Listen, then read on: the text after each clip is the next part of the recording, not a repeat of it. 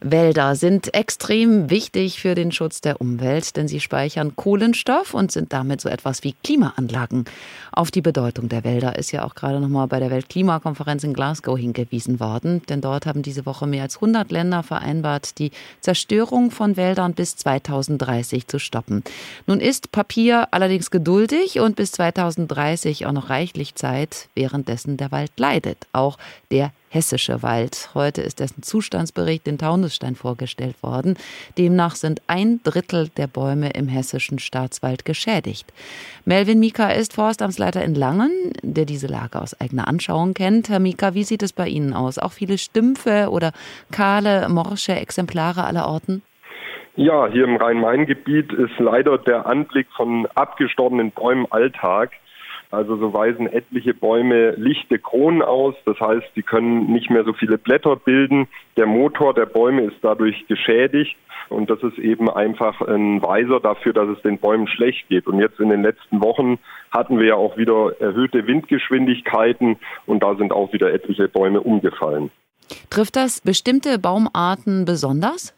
Ähm, letztlich sind bei uns alle heimischen Baumarten davon betroffen, die wir hier so haben, also Eichen, Buchen und Kiefern.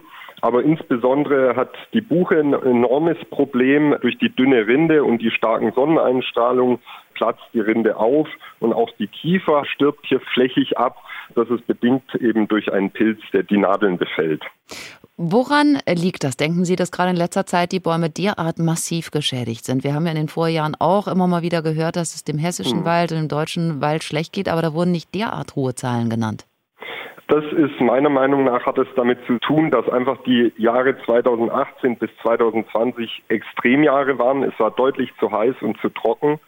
Und diese drei Jahre in Folge haben einfach unseren Wald geschädigt. Und im Endeffekt ist das wiederum eine Folge des Klimawandels. Und jetzt 2021 hat es ja oft häufig geregnet. Da sind wir auch sehr glücklich drüber, aber die Bodenspeicher sind leider immer noch nicht aufgefüllt. Ein Drittel der Bäume geschädigt, das ist der höchste Wert seit 1984, also seitdem die Erhebungen überhaupt begonnen wurden. Was machen wir jetzt mit dieser Situation? Wir brauchen ja schnelle Lösungen, aber es dauert eben auch Jahre, bis Bäume in die Höhe schießen und nachwachsen. Ja, also als allererstes erstmal Ruhe bewahren, nichts überstürzen. Was wir natürlich machen müssen, ist sukzessive erstmal die abgestorbenen Bäume an Straßen zu entfernen, eben dass da keine Gefahren für die Menschen entstehen. Und dann müssen wir überlegen, wie gehen wir weiter damit um. Schnelle Lösungen in so einem Ökosystem wie dem Wald äh, richten sich meistens eher über Jahrzehnte hinweg. Und da müssen wir eben in die Wiederbewaldung einsteigen und überlegen, auf welchen Flächen agieren wir wie. Also wo können wir vielleicht einfach mal die Natur sein lassen, auf Sukzession warten, wo können wir vielleicht aber auch aktiv Bäume anpflanzen, um hier eben klimastabile Mischwälder zu entwickeln. Wir haben den Klimawandel, wir haben inzwischen auch in Deutschland extreme Hitze, Peaks und Trockenheit. Müsste man da eigentlich eine ganz andere Auswahl treffen, wenn man dann wieder bewaldet?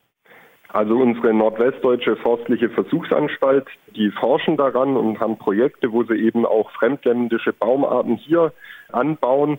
Generell muss ich sagen, sollten wir weiterhin soweit möglich mit unseren heimischen Baumarten arbeiten und gleichzeitig halt den Wald eben ergänzen, um klimatolerantere, klimastabilere Baumarten, die können dann auch mal äh, aus anderen Ländern kommen. Aber wir sollten jetzt nicht dazu übergehen, irgendwie den ganzen Wald voll mit Atlaszedern zu pflanzen, weil wir wissen ja noch gar nicht, wie die mit unserem Ökosystem hier zurechtkommen. Deswegen sollten diese Baumarten beteiligt werden, um eben die Baumartenpalette Palette zu erweitern, aber eben nicht vollflächig, sondern immer ja, wie den Wald so impfen mit neuen Baumarten.